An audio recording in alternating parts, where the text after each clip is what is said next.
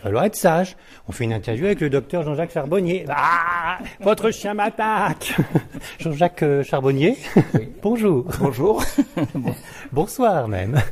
Alors, euh, nous faisons une interview avec euh, le docteur Jean-Jacques Charbonnier, bien entendu, mais aussi Zara.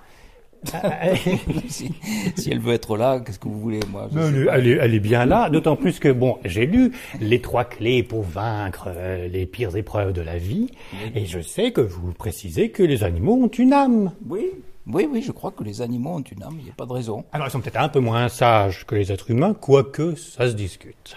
Ça se discute, mais quand on interroge les médiums, Oui. eh ben, euh, souvent, euh, ils ont des contacts avec des signes de reconnaissance qui sont donnés par les animaux et qui nous prouvent que euh, ouais, euh, la vie existe bien de l'autre côté, puisque nos animaux favoris s'y retrouvent. C'est-à-dire que les animaux décédés continuent de vivre Ouais, ouais, ouais, dans l'au-delà, ce fameux au-delà où c'est un peu fourre-tout, on met un petit peu euh, tout ce qu'on voudrait retrouver euh, avec les êtres chers disparus, etc. Et et il y a quand même 50% de croyance dans l'affaire. Enfin, attention, je vous titille tout de suite, mais enfin, je sais bien qu'à la vous, là, c'est sérieux, c'est- limite... euh, plus que cartésien, ça a été étudié. euh, vous faites votre, des conférences, et puis c'est pas le premier livre que vous faites qui explique que euh, la vie continue après la mort, mais quand même à la base une croyance qui- qu'il faut avoir, une certaine foi dans, dans ce genre d'idées. Hein. C'est- si- en face, on peut toujours vous dire le contraire, quoi. Ouais.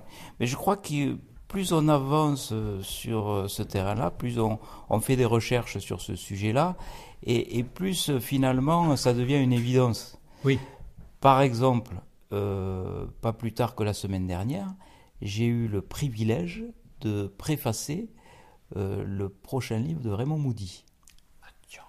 C'est un livre qui s'intitule euh, Conversation sur l'évidence de l'après-vie et conversation entre Raymond Moody et un neurochirurgien qui s'appelle Eben Alexander, qui lui est aussi euh, connu donc pour avoir vécu euh, cette fameuse expérience et puis magnifique, il la raconte d'une façon très très émouvante. Oui. Et je, je m'aperçois, après avoir lu ce livre avec attention, puisque je l'ai préfacé, j'ai eu cet immense privilège de préfacer un livre de Raymond Moody. On m'aurait dit ça Non. il y a quelques semaines, j'aurais dit non, c'est pas possible. Euh, je suis très flatté de ça, très honoré de ça, puisqu'ils ont souhaité, euh, tant Abe- Eben Alexander que Raymond Moody, que je préface leur livre. Parce qu'ils vous connaissaient, donc. Ils vous avez Oui. vu en conférence, que vous étiez dans les mêmes colloques ou non On s'était rencontrés de façon très très très brève, mais ça suffit. Je crois que Le courant est passé, le courant est passé. comme dit Claude François. Ouais, ouais. Bon. D'emblée, en se serrant la main, en regardant dans les yeux quelqu'un, Ouais. on, on sait ce qu'il a au fond du cœur et il se passe quelque chose. Oui, oh, pas tous. hein. Vous savez, je, me suis rendu- je me fais avoir en ce moment par des charlatans, c'est monstrueux. Ah oui. Et j'ai beau serrer la main et sentir que cette personne Ouais. dégage de l'amour et, et, et tout un, tout plein d'informations passionnantes. Après, quand on creuse, on s'aperçoit que c'est plutôt de l'argent qui cherche qu'autre chose. hein. Enfin, vous avez de la chance, vous êtes médium. Oh, docteur Charbonnier, vous êtes médium. Moi, je, je sens que quand même, là. Je crois qu'on est tous médiums. Oui, mais vous êtes doué alors. On est tous médiums, simplement euh, à partir du moment où on sait s'ouvrir sur cette dimension-là, il nous arrive des informations. Alors je disais qu'il y a cette connaissance qui arrive au, fur et à mesure donc de, de nos apprentissages et de nos recherches, parce que par exemple Raymond Moody dans ce livre dit euh, j'ai un message à délivrer, et ce message à délivrer, je suis comme Eben Alexander, j'ai dû choisir cette mission quand j'étais de l'autre côté. Donc vous voyez à quel point Raymond Moody Ah, il- a évolué. Oui, dites donc là, il est tombé dans, Ah dans le ben, bon camp. Là, hein. euh, là, ça montre que Mais il a quel âge? Il est devenu sénile peut-être, non? Non, non, ben, non, non. il a, euh, il doit avoir, il doit s'approcher euh, maintenant de 70 ans, oui. Oui, ça va. Il continue ses recherches, bien sûr. Il continue ses euh, conférences, il fait son travail euh, remarquable de, de communication, euh, d'information par rapport à Et recherches. donc c'est très bien cette préface que vous faites pour le livre de Oui. Raymond Moody. Oui. Enfin, on va peut-être parler quand même du vôtre. Les trois clés pour vaincre. la pour le Ah oui, bah, on va parler de vous quand même. Les pires épreuves de la vie, les Ouais. trois clés euh, donc pour vaincre les pires épreuves de la vie. Alors, euh, on s'était vu pour les sept bonnes raisons pour de croire à- Oui. à l'au-delà. On a pris un café mémorable.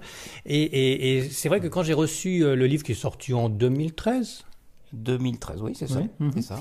Je me suis dit, zut, euh, qu'est-ce que c'est que ce titre, les trois clés pour vaincre euh, Vous savez, ça fait un peu comme tous les trucs euh, américains euh, Mm. qui, qui sont un peu commerciaux, les, les, les huit façons de gagner de l'argent, ou, les- ou les douze portes à ouvrir pour avoir la médiumnité à ses pieds. Enfin bon. Et je me dis, qu'est-ce que c'est que ce, ce titre un petit peu comme ça, hum, commercial quelque part? Et quand on lit votre livre, donc c'est pour ça qu'il ne faut pas rester accroché euh, au titre, quand on lit votre livre, alors là, vous délayez, vous donnez tout votre savoir, une sorte de résumé de tous les anciens livres. C'est vrai que c'est peut-être pas un bon titre, je vous l'accorde, parce que ça fait un petit peu. euh, ouais. Euh, j'ai- compris, euh, je vais vous expliquer. Euh, Ce j'ai- que vous dites pas dans le livre après en disant Oui, oui, attention, lisez mon livre d'abord du début jusqu'à la fin, je vous donnerai les trois clés à la fin et si vous lisez tout de suite la fin, vous n'allez rien comprendre. Enfin, voilà, vous vous éduquez beaucoup plus, vous donnez bien Ouais, les informations. ouais, ouais, ouais, c'est vrai. Ben, parce que je me suis dit, mais c'est pas le tout, tout ça. Euh, euh, accumuler des témoignages pendant des années, euh, ces gens qui sont passés de l'autre côté, qui sont revenus, qui nous disent comment ça se passe, etc.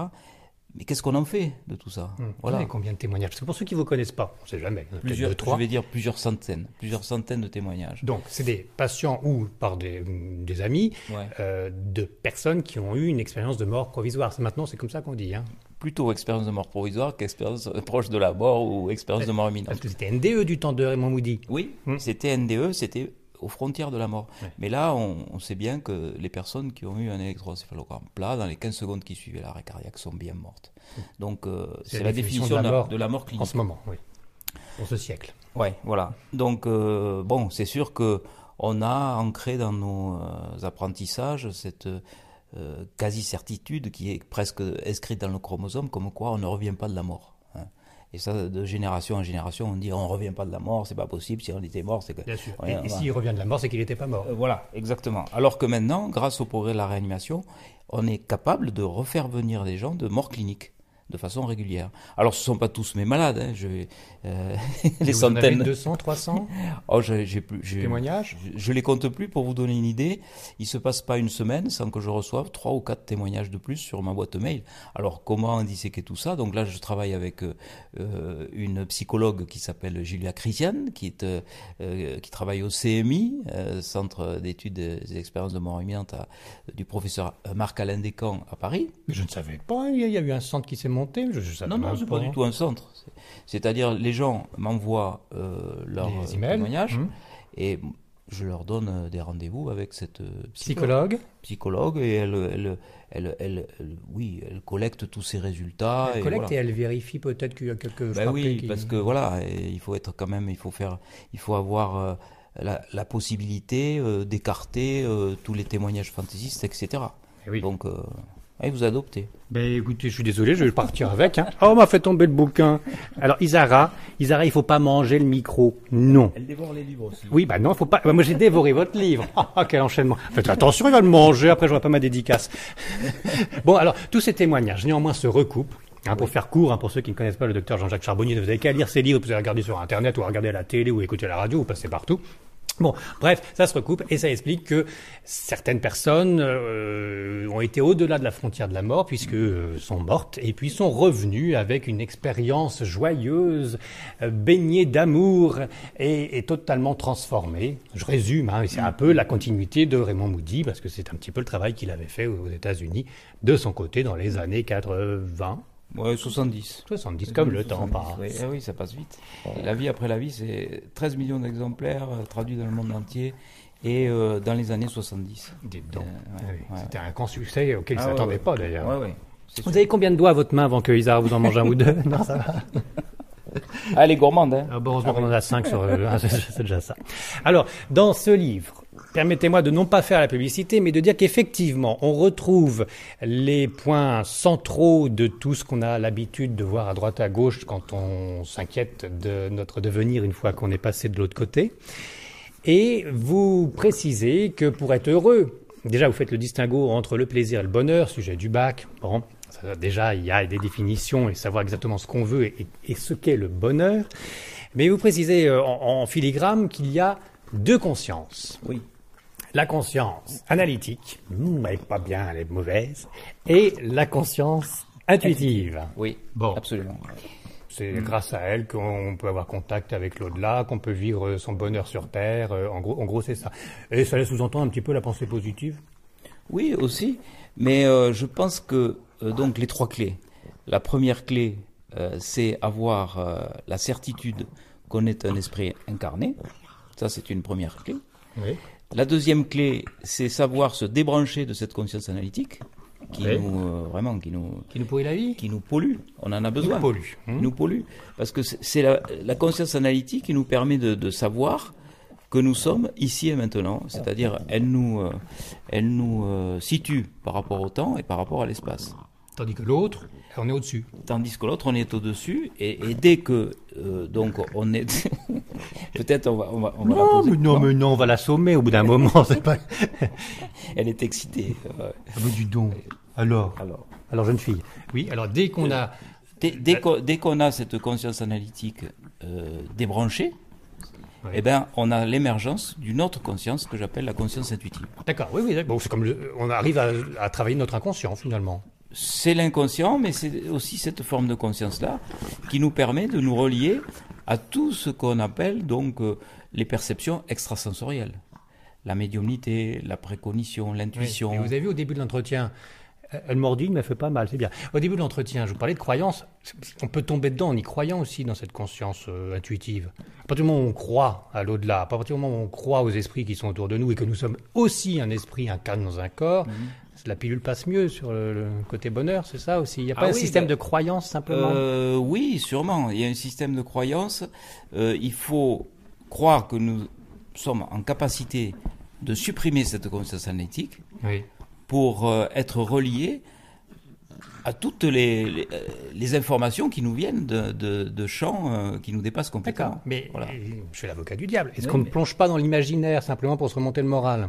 Je pense pas, parce que les informations arrivent. Les informations arrivent et euh, elles sont contrôlables, je dirais. Et vérifiable et vérifiable. Parce que quand vous avez des intuitions et que ces intuitions se vérifient, bah, vous vous dites, euh, j'ai bien reçu une information. Mais parce que vous êtes doué, docteur Charbonnier. Non, mais il n'y a pas que moi. Mais non, parce que je- mais, enfin, mais non, mais si. parce que voilà, vous êtes doué, vous avez des intuitions, ça marche. Moi, j'ai des intuitions, ça marche pas. Alors, je veux bien croire que je suis borné, que je suis analytique du début jusqu'à la fin de ma vie. Et pourtant, euh, ma foi est grande en Dieu et euh, en l'au-delà, il y a aucun souci. Mais si je veux être cartésien et si je veux être clair et scientifique, ça ne marche pas. Je n'ai aucune intuition correcte. Mhm. C'est-à-dire que je peux me créer des idées dans ma tête ou des conversations avec des esprits en, en me- mettant ouvert euh, face à l'au-delà, mais ça marche pas parce que c'est moi qui soliloque. Ouais. Vous voyez? Et Ouais. c'est des intuitions qui ne marchent pas Et parce que finalement je ce gagne pas l'auto. l'impression que c'est euh, votre propre conscience qui donne les informations. Bah, en, tout cas, en tout cas, je, je vérifie que je suis nul en intuition. Hum, c'est ça. Ouais. Alors que nous avons... Eh, eh, on peut, on peut, voilà. Ah, à trouver le bâton, elle est tranquille. Voilà. Croyez? Oh oui, oui. Elle va revenir. hein. Ah non, non, on va partir là-bas. hein. Voyez, mon- voyez mon problème. Euh, je sens que vous, en plus vous l'écrivez dans le livre et dans d'autres, que vous pouvez avoir contact avec euh, votre père, enfin c'est votre fils qui arrive à euh, contacter votre père défunt, euh, que vous vous priez la Vierge et que vous avez été sauvé par la Vierge, enfin sauvé. Il y a eu au moins un, miracle avec euh, quand vous étiez enfant, avec votre épaule qui était un petit peu euh, Ouais. mal partie vers l'âge de 9 ans. Euh, mais moi tout ça, j'ai jamais vécu ça. hein. Vous voyez, J'ai- j'aimerais bien le vivre. Ouais, ouais, et au contraire, je me, je me mets le doigt jusqu'au coude hein, dans l'œil. Il y a des, il y a, il y a des, des choses qu'on est euh, capable d'intégrer, puis il y a d'autres choses qu'on qu'on occulte complètement. Vous voyez que j'occulte? Euh, je dis pas ça, je suis pas dans votre tête, mais il est possible que souvent mes gens m'écrivent et me disent euh, oui j'ai un fils qui est décédé, j'ai re- jamais reçu de signe, j'ai jamais. Comment ça se fait euh, Est-ce que ça veut dire qu'il m'aime pas? Est-ce que ça veut dire que je ne suis pas euh, suffisamment capable de euh, de recevoir ces signes-là? Mais moi je leur, je leur réponds simplement que les signes sont là, mais On euh, sait pas les voir. on- on- souvent, on a notre conscience analytique qui nous empêche de les voir et de les percevoir. Oui. Est-ce que je peux répondre autre chose en disant que finalement on, on se les crée, ces signes, pour se remonter le moral aussi? Oh, c'est super dans un nuage, ça ressemble à belle maman, et puis voilà, c'est un Bon, ben, signe. c'est sûr qu'il faut pas voir euh, des signes partout, c'est sûr. Hum, ni des canards. Euh, mais c'est- oui, mais euh, c'est quand même réconfortant Oui. de recevoir quelque chose euh, de probant. Moi, je pense, à, par exemple, ces, ces signes qui sont donnés par l'intermédiaire des médiums, Oui. des signes de reconnaissance Oui. très très précis. Euh, ceux-là, on ne peut pas les, les nier, on ne peut pas dire c'est dans l'imaginaire du médium. C'est des signes extrêmement précis. Oui, vous, par- vous parlez quand même de la conscience. Il y a plusieurs consciences, hein, plusieurs niveaux Oui. de conscience. Il y a un peu le côté mémoire akashique aussi. Oui, hein, oui, on- donc, ce médium peut aussi peut-être plonger dans la vie de la personne qui est vraiment morte, mais qui existe encore dans ses mémoires akashiques et donner des informations sans vraiment attester de la survivance de cette personne. sans que ce soit l'identité de la personne. En plus. Je dirais euh, par rapport à ça que Erwin Laszlo parle très bien de, de tous ces champs akashiques. Qui c'est qui Erwin Laszlo, Ah bah, bien sûr. voilà, il parle de tout ça. Euh, il y a un champ de conscience universel. On est capable de puiser dans ce champ de conscience par l'intermédiaire de notre conscience intuitive. C'est ce qui nous fait faire la création artistique, euh, l'inspiration et tout ça. Du piano, etc. Mais, Voilà. voilà, mais alors, pour aller jusqu'au bout de ma question, ça laisse pas sous-entendre forcément que la vie continue dans l'au-delà. Ben si, parce que c'est la- l'esprit des gens désincarnés qui se retrouvent dans l'au-delà. Alors euh, nous, avec notre conception euh, euh, matérialiste et puis le modèle qu'on a, on a l'impression que l'esprit il va être forcément euh, dans une sorte d'incarnation transparente avec l'identité telle qu'on la conçoit, etc. Mais euh, moi je pense que l'esprit, il est dans une espèce de nébuleuse où il y a tout un tas d'esprits et on est capable de, de, de, de percevoir ces informations par cet intermédiaire-là. Vous pensez parce que vous y croyez ou vous avez vraiment une certitude? C'est une déduction, je dirais. J'ai j'ai pas la prétention de dire je connais tout, j'ai tout compris. Ah non. Mais euh, Non, j- bah non, mais en plus, quand on prend comme base les médiums, Mm. euh, ou euh, juste euh, la mémoire akashique ou la, la conscience euh, intuitive, c'est pas non plus les, les- les bases les plus fortes pour partir, euh, pour faire une théorie. C'est flou quand même à la base.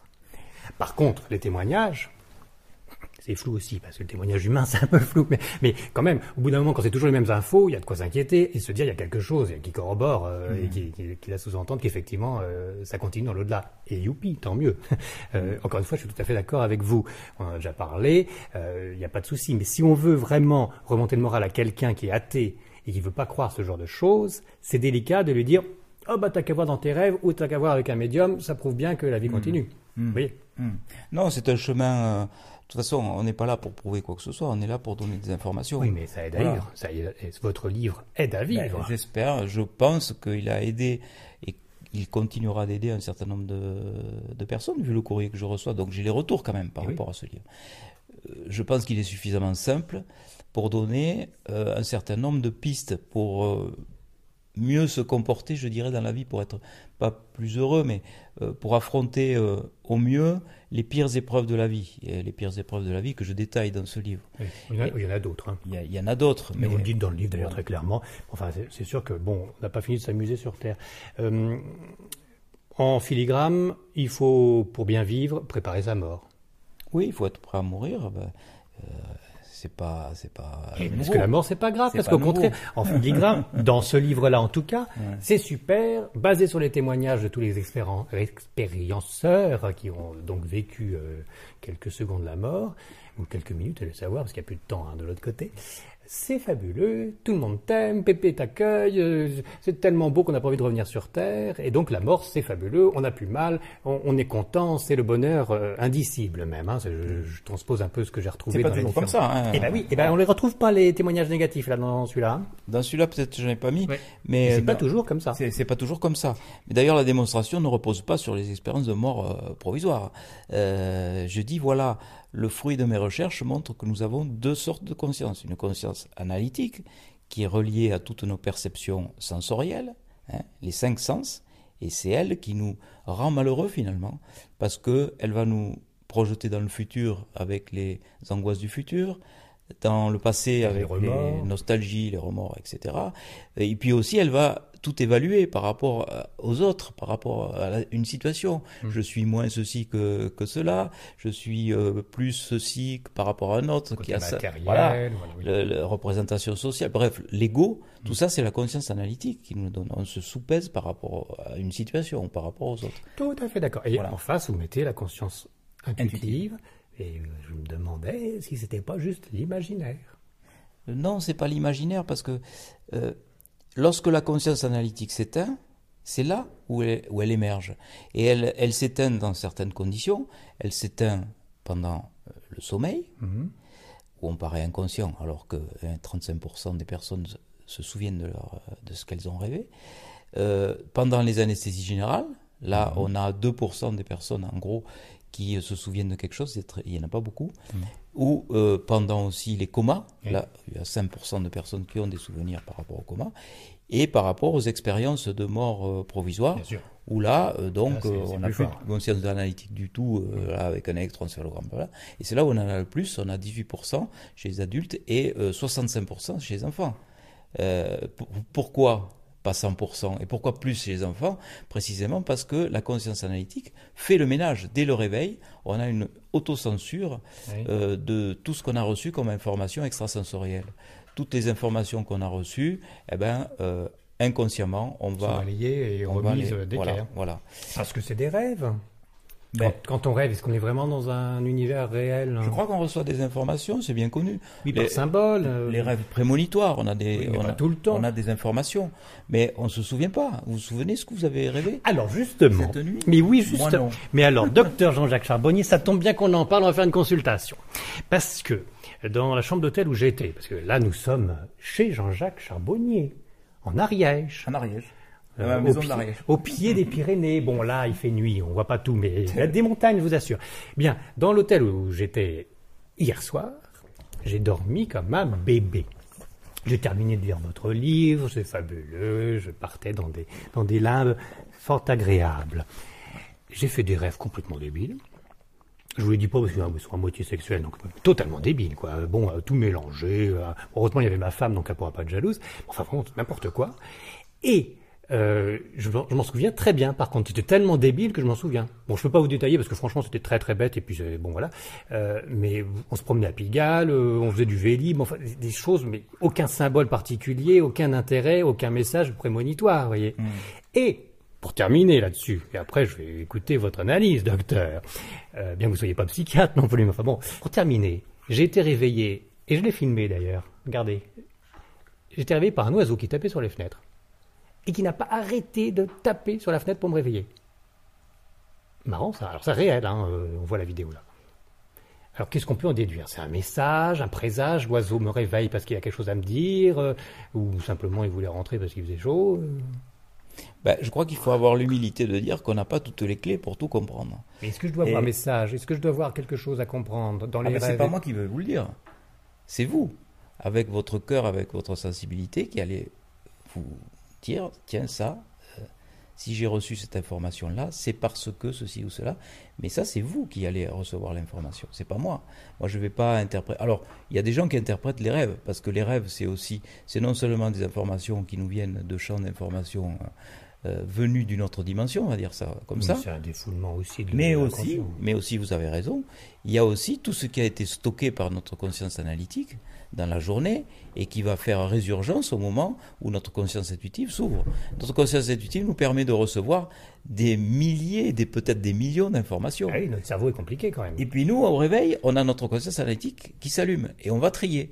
Donc les, les informations que vous allez avoir qu'est-ce qui va rester? C'est les informations résiduelles que votre conscience analytique n'aura pas censurées. Ah d'accord, vous voulez dire que j'ai gardé que le côté sexuel parce que c'est ce qui m'intéressait dans, les rêves de la nuit. C'était ce qui a été le moins choquant pour votre conscience analytique. D'accord. Et l'oiseau qui frappe à la fenêtre, c'est la première fois que je vois ça. Laisse-moi mon doigt, pas trouver un bout de bois. C'est mon doigt. Il est, très mal élevé, mais euh, il faut revenir l'année prochaine, je l'aurai éduqué. Non, non, mais elle est charmante, elle est charmante. c'est mon doigt. Elle est très démonstrative. un oiseau qui frappe à la fenêtre, c'est généralement pour annoncer quelque chose quand même, ça. Hein oui, souvent les oiseaux, les papillons, euh, sont réputés pour donner des signes de l'au-delà. C'est toujours, euh, c'est bien connu. Et euh, c'est un bon présage, docteur, ou c'est que quelqu'un va bientôt décéder mais Encore une fois, c'est pas moi qui vais vous le dire. Ah, saurai bien un jour. C'est vous avec votre cœur qui va vous dire bon, mais ça c'est une, c'est c'est un message de papa ou j'en sais rien. Peut-être votre papa est encore là. Enfin, je, je, je dis ça parce que il y a des gens qui interprètent forcément euh, les messages avec leur cœur, et, et, ces messages qui sont interprétés avec leur cœur, ce sont des messages réels parce que ceux-là, euh, ils le ressentent et il n'y a, a aucun doute là-dessus. Mais là, à ce jour, je suis dans l'interrogation la plus vous complète. Êtes, vous, êtes, vous êtes dans le doute. Donc, euh, Dans l'interrogation. Je sais que l'oiseau a frappé. Je suis pratiquement sûr que c'est un signe. Donc voilà, mais, vous avez la réponse. Mais, mais j'ai aucune réponse. Et quand, c'est pas moi qui vous l'ai donné, c'est vous. Oui, enfin, néanmoins, quand il arrivera un bonheur ou un malheur, là je me dirais ah c'est l'oiseau qui a de ça 15 jours à frapper, il voulait me prévenir. Ah mais si vous je pourrais faire une logique euh, post. Euh, oui oui mais. Vous pas très intelligente non plus parce qu'on peut associer tous les signes une fois que c'est posteriori. Oui mais vous allez forcément trouver la bonne solution. Ah, forcément. Vous. Alors au niveau des solutions, les trois clés pour vaincre les épreuves de la vie, euh, je synthétise un peu le, titre, chez Guy et Daniel, du docteur Jean-Jacques Charbonnier, est un livre à lire en ne s'arrêtant pas donc sur le, titre, parce que, voilà, disais-je, depuis le début, vous faites la synthèse de la vie après la mort, vous allez jusqu'à dire que les animaux ont une âme. Euh, dans la bibliographie, d'ailleurs, vous citez pas Jean Prieur, les animaux ont une âme. C'est une erreur. Ah, c'est une erreur dramatique. Euh, mais les animaux, on les retrouve, les médiums, les captent, c'est ce que vous me disiez au début de l'entretien. Euh, les êtres humains décédés, on les retrouve, on peut faire dialogue, c'est ce que vous marquez dans le livre. Donc là, dans ces cas-là, on va plus loin que ce qu'est en train de vous dire Yann Eric il y a de ça cinq minutes. C'est-à-dire que s'il y a dialogue, il y a quand même la vie qui continue quelque part. Mais c'est rare ces dialogues mm. qui se tiennent. Et c'est rare aussi ces dialogues qui sont pertinents. Le trois quarts du temps, c'est je t'aime. Ah, est-ce que tu es bien là où tu es? Oui, oui, je suis très. Vous voyez, ça va pas très très loin non plus, à travers les médiums, hein, je veux mmh, dire. Mmh. Est-ce qu'il ne faut pas se méfier quand même? Est-ce qu'on est se ah trompe pas à vouloir trop y croire? Bien sûr, il faut se méfier. Euh, bon, au milieu de, de, toutes ces personnes qui se disent médiums, il y a forcément des imposteurs, forcément. Il y a forcément des gens qui euh, veulent faire. Quels sont les bons médiums que vous pourriez conseiller? C'est pas faire une pub, hein, mais euh, dans le livre, vous en citez un ou deux. Euh, quelles sont les, personnes dont vous êtes certain de, au moins déjà de l'honnêteté et, ensuite de, la possibilité d'avoir contact? Ben Moi, j'ai vu des choses troublantes avec euh, euh, Henri Vigneault, Florence Hubert. Qui est à Toulouse maintenant, Florence Hubert oui, Michel Riffard. Michel Riffard.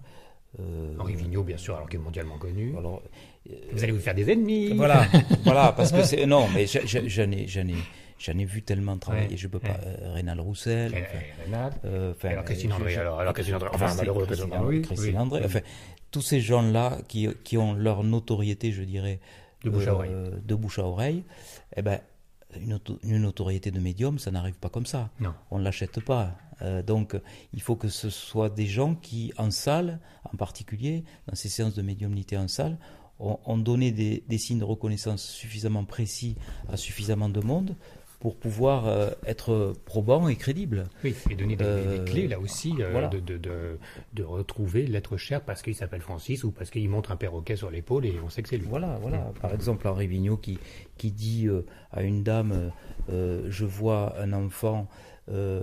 qui montre un ours en peluche bleue, moi ça m'avait frappé. C'était la première fois que je voyais un, médium travailler en salle. Et je me suis dit d'emblée, cette femme est complice. Oui. Hein? Mais il y en avait partout des complices dans la salle. Donc, à un, moment donné, il y a des complices partout dans les conférences d'Henri Vigneault. Vous l'avez dit. non, mais à un moment donné, quoi, euh, il, faut, il, faut, bien reconnaître euh, la réalité du contact avec l'au-delà. Je Euh, je vois pas quelle explication on pourrait donner. Euh, sinon, après, bon, vous avez des médiums qui sont plus ou moins en forme. ils ont branché leur conscience Ils sont pas dieux, oui, bien sûr.